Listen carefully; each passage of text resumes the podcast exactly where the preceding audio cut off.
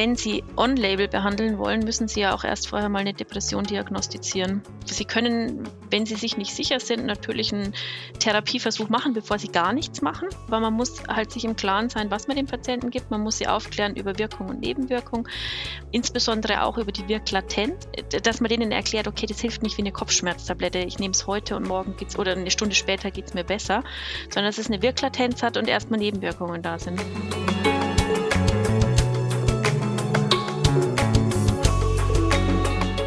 Das war die Stimme von Frau Dr. Eva Haas, Fachärztin für Neurologie, Psychiatrie und Psychotherapie, dem heutigen Gast unserer Sendung.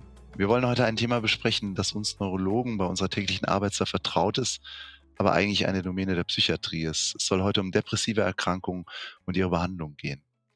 Und damit begrüße ich auch Sie zu einer neuen Folge des Podcasts Nervennahrung, dem Podcast von Neurologen für Neurologen. Mein Name ist Matthias Meurer, ich leite die Neurologische Klinik am Klinikum Würzburg Mitte und zusammen mit meinem Kollegen Sven Meuth, dem Direktor der Neurologischen Universitätsklinik Düsseldorf, begrüße ich im Wechsel interessante Gäste mit interessanten Themen rund um das Gebiet der klinischen und wissenschaftlichen Neurologie. Mein heutiger Gast, Frau Dr. Eva Haas, ist Oberärztin an der Psychiatrischen Klinik Tauberbischofsheim, eine große allgemeinpsychiatrische Einrichtung im Norden von Baden-Württemberg. Sie leitet die psychiatrische Institutsambulanz und Tagesklinik der zugehörigen Außenstelle am Caritas Krankenhaus Bad Mergentheim. Als Neurologin und Psychiaterin hat sie einen guten Einblick in beide Fachgebiete. Depressive Erkrankungen sind ja mittlerweile ein wichtiges gesellschaftliches Thema und die Sinnhaftigkeit einer kompetenten Diagnostik und eines raschen therapeutischen Angebotes stehen außer Frage. Dennoch tun sich, das ist zumindest mein Eindruck, viele Patienten schwer, die Diagnose Depression gerade in der neurologischen Facharztpraxis zu akzeptieren und drängen auf somatische Erklärungsansätze. Daher freue ich mich auf einen gemeinsamen Austausch über depressive Erkrankungen, woran man sie festmacht, welche Diagnostik erfolgen sollte und wie die Kommunikation und Behandlung aussieht.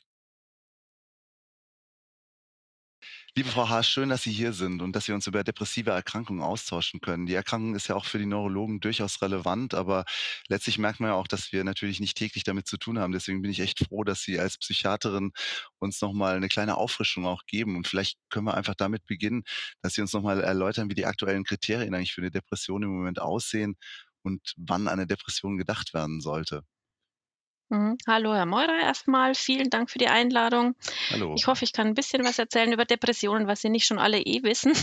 Da hat sich jetzt nicht so viel getan seit, seit dem Studium und seit der Ausbildung. Ähm, wahrscheinlich für die Doppelfachärzte auch gar nicht mehr so neu und interessant. Also ich denke, ähm, um es äh, am Anfang für, für die Einführung ist es vielleicht gar nicht so schlecht, wenn wir nochmal die Kriterien durchgehen. Die ICD-10-Kriterien, da gibt es ja Hauptkriterien, Nebenkriterien. Je nachdem, wie viele Haupt- und Nebenkriterien vorliegen, unterscheidet man zwischen leichter, mittelschwerer und schwerer depressiver Episode. Die Hauptkriterien sind vor allem gedrückte und depressive Stimmung als ein wichtiges, ein wichtiger Teil dann der Verlust von Freude und Interesse und so ein allgemeines Erschöpfungsgefühl und ein geminderter Antrieb. Das sind die drei wichtigsten Dinge, ähm, die als Hauptsymptome klassifiziert sind. Dann gibt es noch viele Nebensymptome ähm, wie verminderte Konzentration und Aufmerksamkeit, Gedächtnisstörungen, Entscheidungsprobleme, Insuffizienz, Gedanken und Schuldgefühle, Schlafstörungen, Appetitminderung, Lebensüberdrussgedanken, ganz wichtiger Punkt. Psychomotorische Hemmung oder Agitiertheit, negative Zukunftsperspektive. Es sind einige noch als Nebendiag äh, Nebenkriterien aufgeführt. Und äh, wenn zwei Hauptkriterien vorliegen und zwei Nebendiagnosen, dann kann man von einer leichten depressiven Episode sprechen bei zwei Hauptkriterien und ich glaube drei bis vier Nebendiagnosen. Also die Nebendiagnosen steigen dann ähm, ist eine mittelschwere depressive Episode, die diagnostiziert werden kann. Und wenn alle drei Hauptsymptome vorliegen und bis zu fünf Nebensymptome, sagt man, ist eine schwere depressive Episode. Also das sind jetzt mal die ICD-10-Kriterien, ähm, wie die depressiven Episoden eingeteilt werden. Wir sprechen jetzt nur von unipolaren depressiven Episoden. Mhm. Jetzt ist es ja so, zu uns kommen ja die Leute auch häufig mit, äh, sagen wir mal, somatischen Beschwerden, die im Vordergrund stehen. Und äh, irgendwie verneinen die auch häufig, dass ähm, die Stimmung jetzt unbedingt gedrückt ist. Also es ist dann häufig ja auch so eine etwas agitierte äh, Situation, wo eben auch Müdigkeit auch immer wieder angesprochen wird. Wie, wie geht man mit diesen Patienten um und ähm, was äh, könnten Sie uns da raten als Neurologen?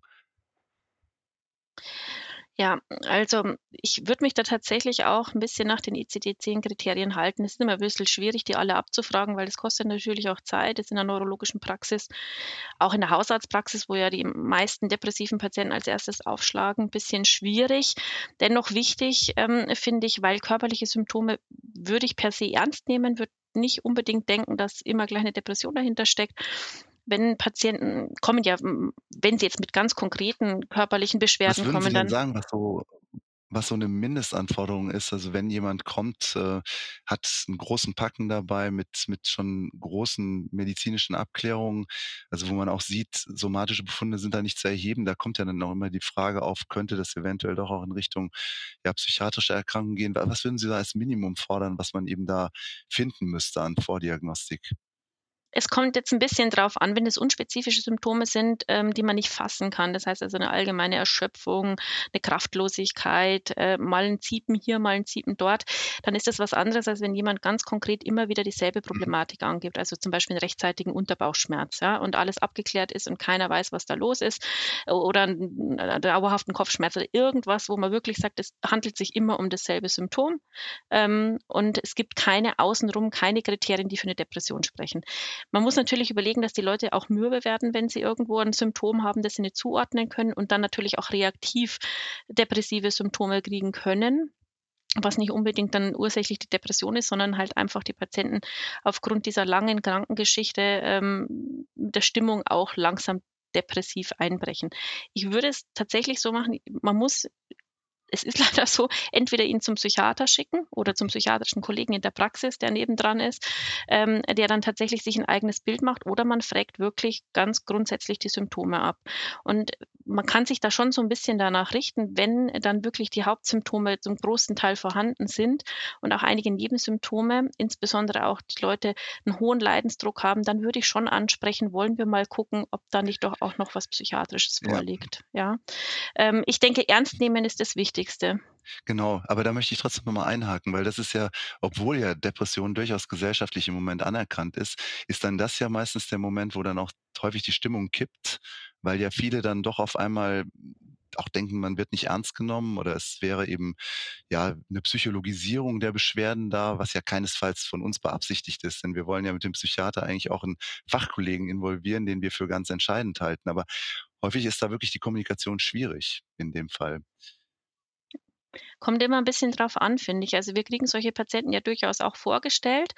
Meist ist der Leidensdruck irgendwann so hoch, dass die das auch über sich ergehen lassen und dann auch wirklich bereit sind, sich psychiatrisch untersuchen zu lassen und sich anschauen zu lassen und auch behandeln zu lassen.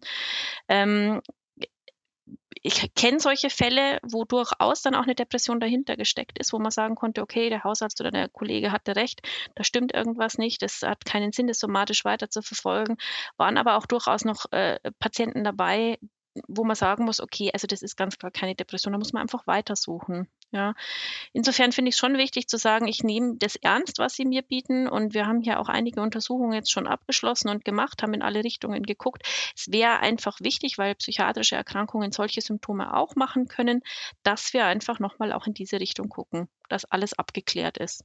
Mhm. Ich denke, man muss dem Patienten wirklich auch ganz klarmachen, dass der Psychiater auch 'n Arzt ist und, äh, Medizin studiert hat, was ja häufig nicht ganz klar ist. Viele können ja zwischen Psychologe und Ja, ja. Psychiater nicht unterscheiden. Und der Psychiater natürlich auch schon 'n ärztlichen Hintergrund hat und genau mit diesem Blick auf diese Problematik guckt, ja? Ähm, macht es Sinn, da weiter in Richtung psychiatrische Krankheit zu gucken oder ist der fehl am Platz Mhm. in der Psychiatrie? Also, ich ich finde die Situation tatsächlich gar nicht so einfach, weil natürlich der Psychiater ist Arzt und das sehen wir ja auch so und möchten eigentlich den Fachkollegen da auch kompetent mit zuziehen. Aber durch diese, ja, sagen wir vielleicht auch Begriffsverwirrung ist man natürlich in der Situation, dass man ja als somatischer Experte noch mal gefragt ist, dann aber scheinbar für den Patienten auf 'ne ganz andere Ebene das Ganze transferiert, ne? Also, das finde ich tatsächlich in der Praxis nicht unbedingt so wahnsinnig einfach. Aber ähm, im Endeffekt. Ja, ich ich glaube, das trifft die Hausärzte fast noch mehr als mhm. die Neurologen. Ähm, ich glaube, 50 Prozent mindestens der, ich glaube, da gibt es sogar auch äh, Statistiken, 50 Prozent der ähm, depressiven Patienten schlagen wirklich initial erstmal beim Hausarzt auf. Der hat dann natürlich primär das Problem, dem Patienten möglicherweise zu erklären, dass das in Richtung Depression geht. Und es sprengt halt häufig auch den Rahmen, einfach sich da noch genauer damit zu beschäftigen. Und wenn die dann auch noch ein Packen äh, ähm, Diagnostik mit dabei haben, dann ist das natürlich wirklich, wirklich Wahnsinn. Und dann fehlt einem die Zeit, sich in Ruhe mit dem Patienten hinzusetzen und zu sagen, schauen Sie mal, wir haben jetzt hier schon so viel gemacht. Vielleicht sollten wir doch einfach noch mal in Richtung psychiatrischer Kollege schauen. Ja. Mhm. Aber ich denke, es ist schon auch wichtig, es tatsächlich ernst zu nehmen, weil ganz häufig wird einfach nichts gefunden und dann wird doch gesagt, naja, dann wird es halt schon psychiatrisch sein oder psychisch sein, wenn er da irgendwelche Probleme hat, wo wir nichts finden.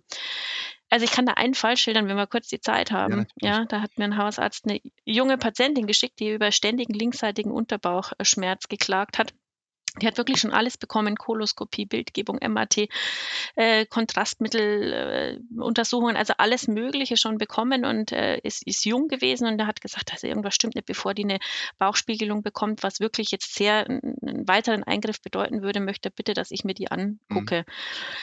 Und die hatte natürlich wirklich schon was Depressives, aber einfach nur, weil die so durch so eine Mühle gegangen ist ähm, und bis nie, nie, nichts mehr gefunden wurde und die Leute dann auch, also die Kollegen irgendwann genervt wurden und, und sie nicht mehr ernst genommen haben.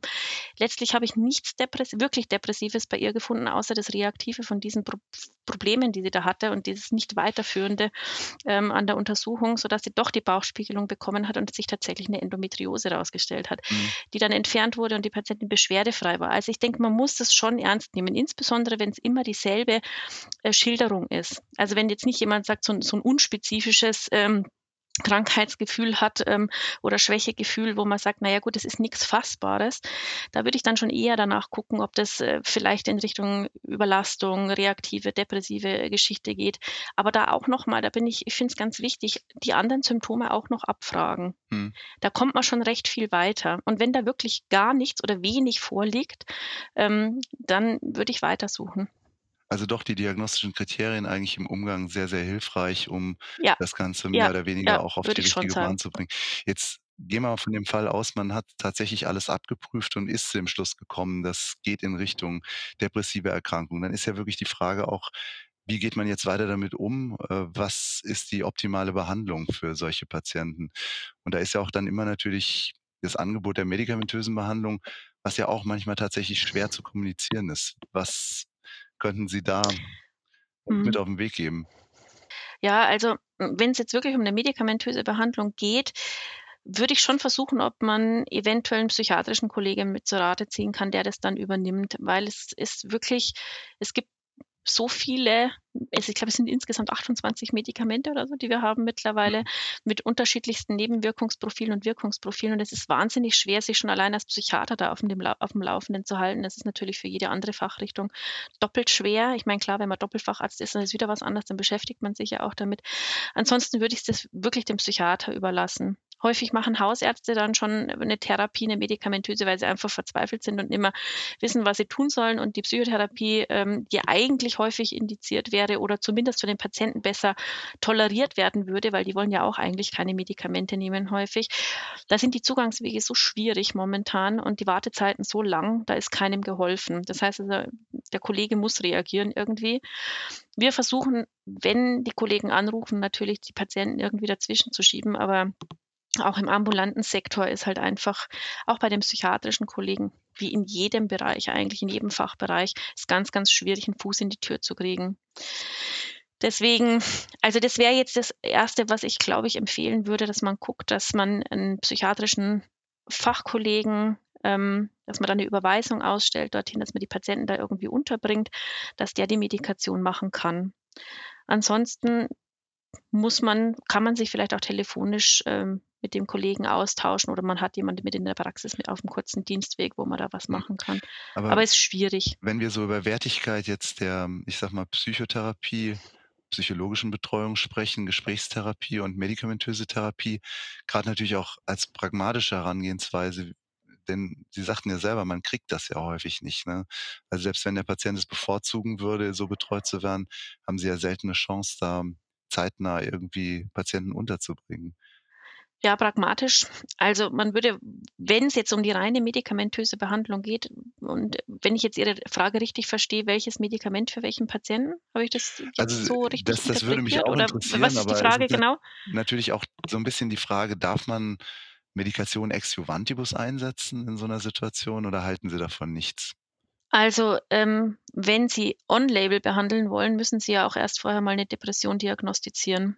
Ähm, Sie können, wenn Sie sich nicht sicher sind, natürlich 'n Therapieversuch machen, bevor Sie gar nichts machen.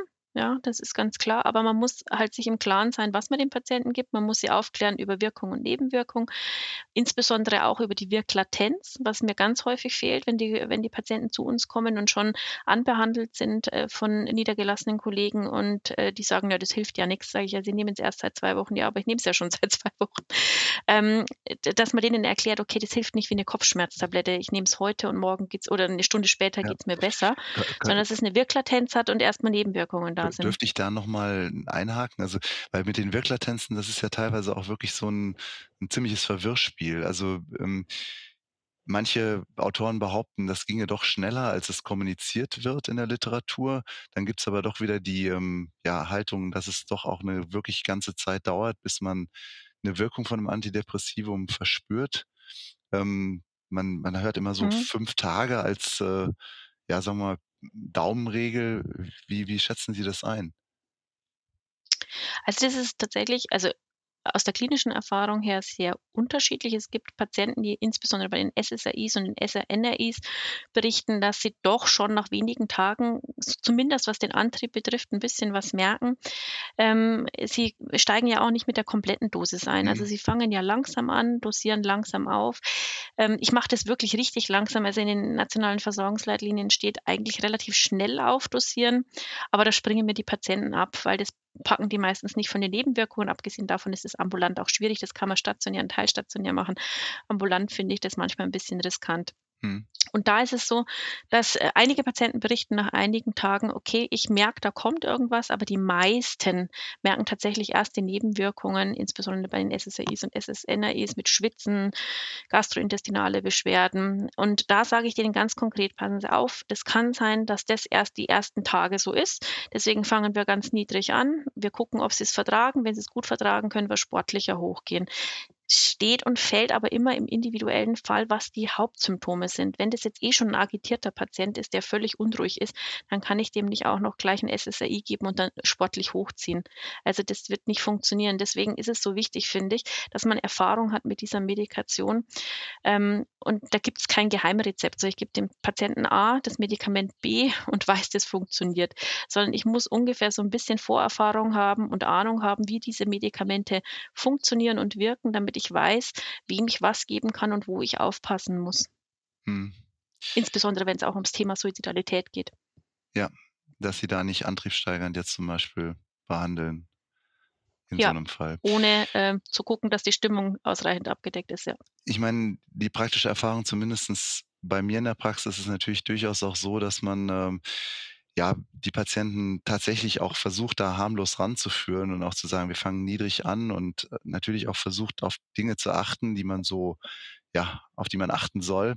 Aber dass man eigentlich bei der Wiedervorstellung dann häufig hört: „Ne, ich habe dann den Beipackzettel gelesen, habe das sowieso nicht genommen und abgesetzt.“ Das ist ja leider also, selbst bei Mhm. bester Aufklärung über Nebenwirkungen, ähm, immer der Fall und es man kriegt ja natürlich auch so 'n Bündel an Nebenwirkungen präsentiert. Was was sind denn eigentlich Nebenwirkungen, die wirklich realistisch sind, die 'n Patient angibt?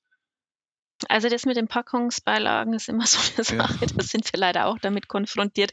Deswegen, ich sage den Patienten gleich: „Passen Sie auf, es gibt Nebenwirkungen, die, ähm, auftreten können, die relativ häufig sind und es gibt sehr seltene, die eher nicht auftreten.“ Die meisten sind ja tatsächlich relativ gut verträglich. Mhm. Jetzt, wenn wir mal von den Substanzgruppen ausgehen, alle Antriebssteigernden, also die SSRIs und die SSNRIs zum Beispiel, können gastrointestinale Nebenwirkungen machen. Da kläre ich die Patienten auf. Es kann ein bisschen Übelkeit sein, kann ein bisschen mhm. Durchfall sein. Die können Schwitzen machen und die können natürlich auch sexuelle Funktionsstörungen machen. Also da ist ganz klar und da muss man auch aktiv ansprechen, weil die Patienten setzen es sonst einfach ab und sagen auch nicht warum, also sondern sagen einfach, sie haben es nicht vertragen. Und ist das tatsächlich so ein großes Problem, weil ja. auch da ist ja immer so ein gewisses, ähm, ja, Zurückhaltung, dass man sagt, ah, so schlimm ist es nicht, aber Sie würden schon sagen, das ist ein Problem, was häufig auch die Leute davon abhält, äh, das Ja. weiterzunehmen. Also insbesondere, insbesondere bei Männern ist es tatsächlich ein Problem und da frage ich auch meist aktiv nach, weil wenige äußern es nur von sich selbst. Es lassen tatsächlich die Nebenwirkungen nach im Laufe der Zeit und häufig ist es dann oder oftmals ist es dann auch kein Problem mehr, aber es gibt tatsächlich Patienten, für die das so ein extremes Problem ist, dass die Medikation, also dass diese Art von Medikation nicht mehr weitergeführt werden kann. Es gibt ja ein paar Ersatzsubstanzen, die diesbezüglich ein bisschen besser ähm, funktionieren. Da gehört zum Beispiel das Bupropion dazu, mhm. ähm, das man in dem Fall geben könnte. Das gebe ich eigentlich ganz gerne, insbesondere jungen Männern, weil die da äh, weniger Probleme dann damit haben. Ja. Ist auch Antriebsstein, ist halt kein SSRI, ist nur Adrenerg und Dopaminerg. Aber das, die sexuellen Funktionsstörungen sind tatsächlich ein Problem. Und es gibt total, sogar ähm, jetzt Einzelfallberichte von äh, Patienten, die das Medikament, die den SSRI abgesetzt haben und trotzdem noch ähm, sexuelle Funktionsstörungen hatten. Inwiefern das relevant ist und ob das damit zusammenhängt, das weiß man nicht noch genau. Mhm. Jetzt, Aber es ist ein Thema. was mich auch noch Und interessieren würde, Gewichtszunahme ist auch immer ein großes Thema. ja, genau, Gewichtszunahme hört man eigentlich auch immer so als angstbesetztes, angstbesetzte Nebenwirkung. Wie würden Sie das in der Realität einschätzen? Ist es, äh, ist es so ein großes Problem? Also es gibt tatsächlich ja, es gibt zwei, drei Medikamente, wo ich sage, okay, da kann man eigentlich die Uhr danach stellen, dass die Patienten da Appetit kriegen und zunehmen. Dazu gehört zum einen das Mirtazapin. Ähm, und es gehört äh, dazu zum Beispiel das Quetiapin, was zur Augmentation bei therapieresistenten Depressionen zugelassen ist. Also die zwei Substanzen, da kenne ich wenige, die nicht dazu, dazu nehmen. Auch Amitriptylin und Paroxetin, also Paroxetin das einzige von den SSRIs, das wirklich auch der Gewichtszunahme macht, sind da wirklich ähm, also da muss man wirklich aufpassen.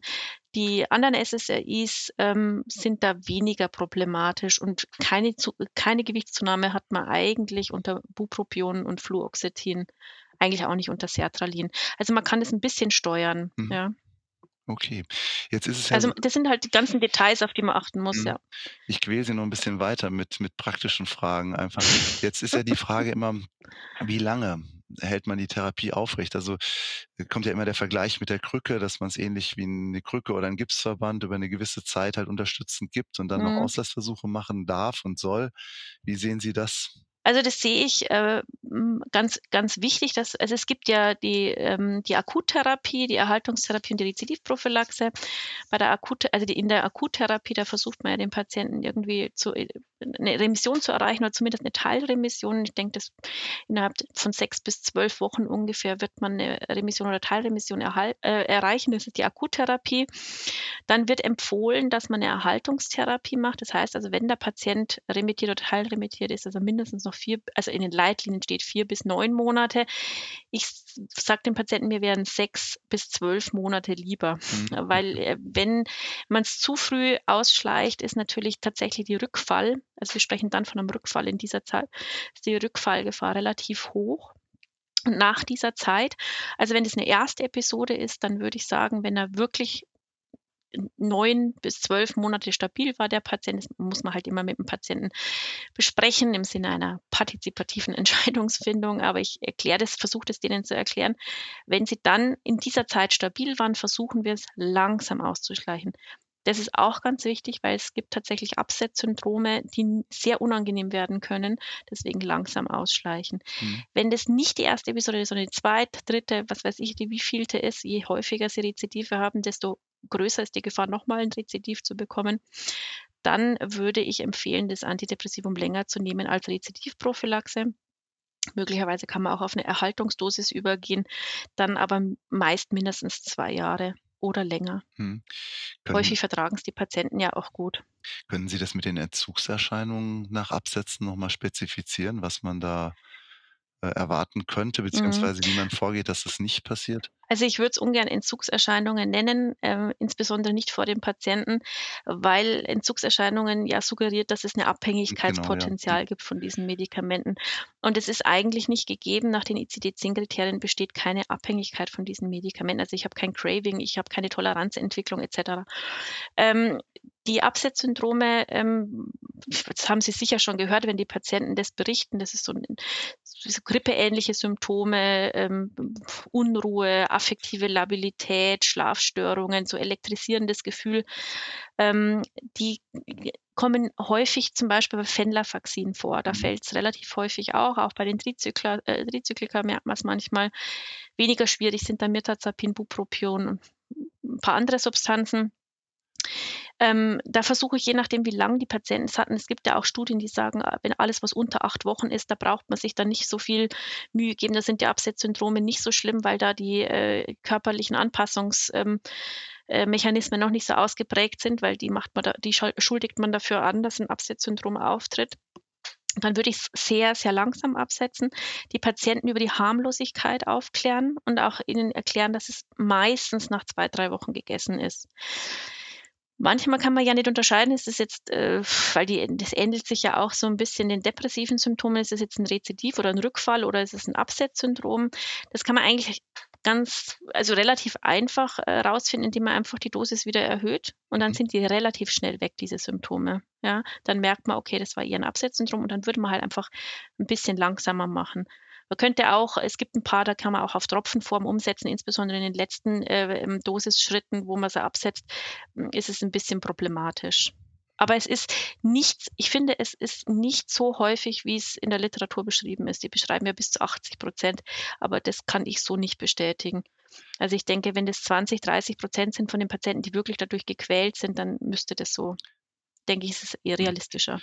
Frau Haas, ich möchte so zum Schluss noch mal auf eine Problematik eingehen, die ja, hm, auch durch die Medien natürlich ziemlich, äh, gepusht wird. Das ich meine, Sie selber, das merkt man ja, sind schon deutliche Anhänger von medikamentösen Therapien, aber es wird ja auch immer wieder extreme Kritik da geäußert, dass die Verschreibung von Antidepressiva nicht gerechtfertigt ist, dass es zu viele Verordnungen gibt, dass es ja auch Studien gibt, die belegt, dass das überhaupt nichts wirkt, dass es nicht besser als Placebo ist. Könnten Sie da noch mal 'n paar Worte zu verlieren, wie das in Ihrer Fachgesellschaft oder auch in Ihren Kreisen diskutiert wird?